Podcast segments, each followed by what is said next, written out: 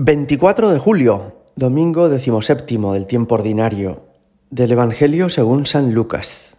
Una vez que estaba Jesús orando en cierto lugar, cuando terminó, uno de sus discípulos le dijo, Señor, enséñanos a orar, como Juan enseñó a sus discípulos.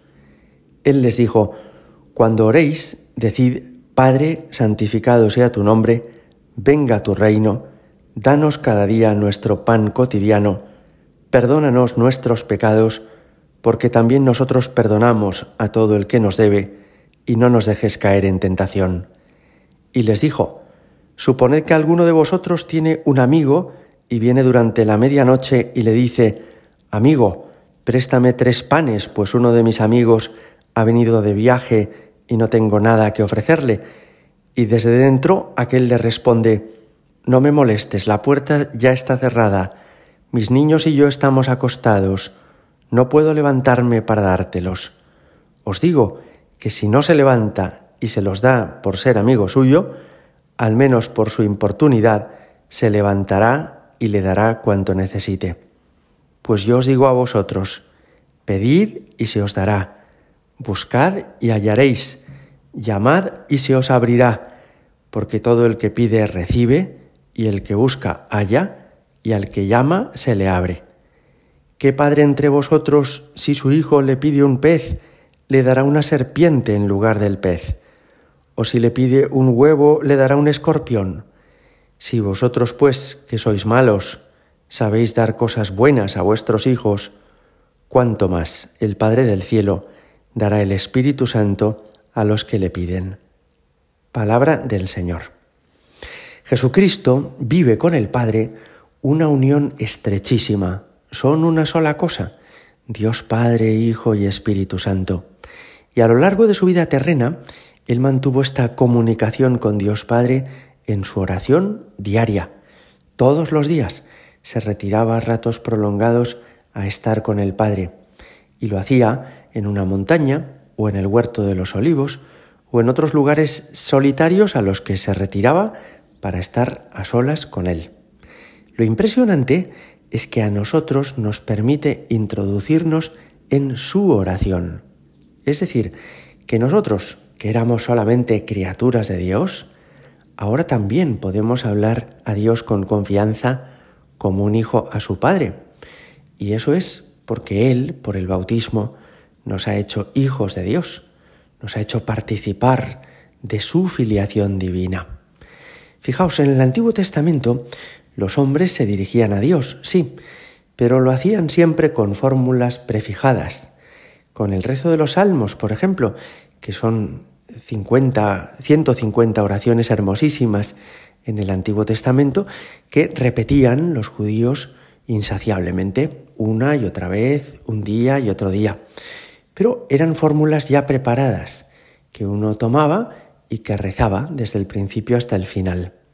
En el fondo, no podía ninguno de los israelitas pensar que Dios fuera a escucharle, a acoger sus súplicas con esta confianza filial que tiene un hijo con su padre o con su madre.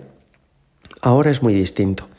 Ciertamente que tenemos fórmulas para dirigirnos a Dios, por ejemplo, la liturgia, que es la misa o el rezo del breviario, la liturgia de las horas, los laudes, las vísperas, pero podemos también dirigirnos a Dios con nuestras propias palabras. Lo podemos hacer con confianza, con afecto, con cariño, con ternura. Dios nos escucha como un padre escucha a sus hijos. La oración que hoy Jesús nos enseña, que es el Padre nuestro, no es simplemente una fórmula más para que nos la aprendamos y la recitemos con frecuencia, sino que es como el modelo de todas las demás oraciones que cada uno podemos decir con nuestras palabras. Porque es una oración en la que se trata a Dios con respeto y con confianza, una oración en la que le hacemos a Dios tres peticiones para su mayor gloria, santificado sea tu nombre, Padre, venga tu reino. Y una oración en la que también recurrimos a Él para solicitarle lo que a nosotros nos va a hacer falta, el pan de cada día, que nos perdone nuestras culpas, que no nos deje caer en la tentación, que nos enseñe a perdonar. De modo que cualquier oración bien hecha tendría que tener estos elementos.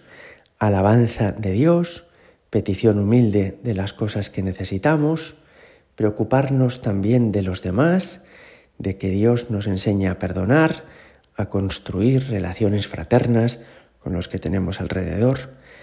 Y fijaos que Jesús en este Evangelio que hemos escuchado no solo no nos dice no seáis pedigüeños, buscaos la vida, esforzaos por conseguir lo que, necesitáis, sino que al revés, nos invita a que pidamos, nos anima a que como mendigos recurramos a Dios nuestro Padre, e insiste en ello, pedid y se os dará, buscad y encontraréis, llamad y se os abrirá.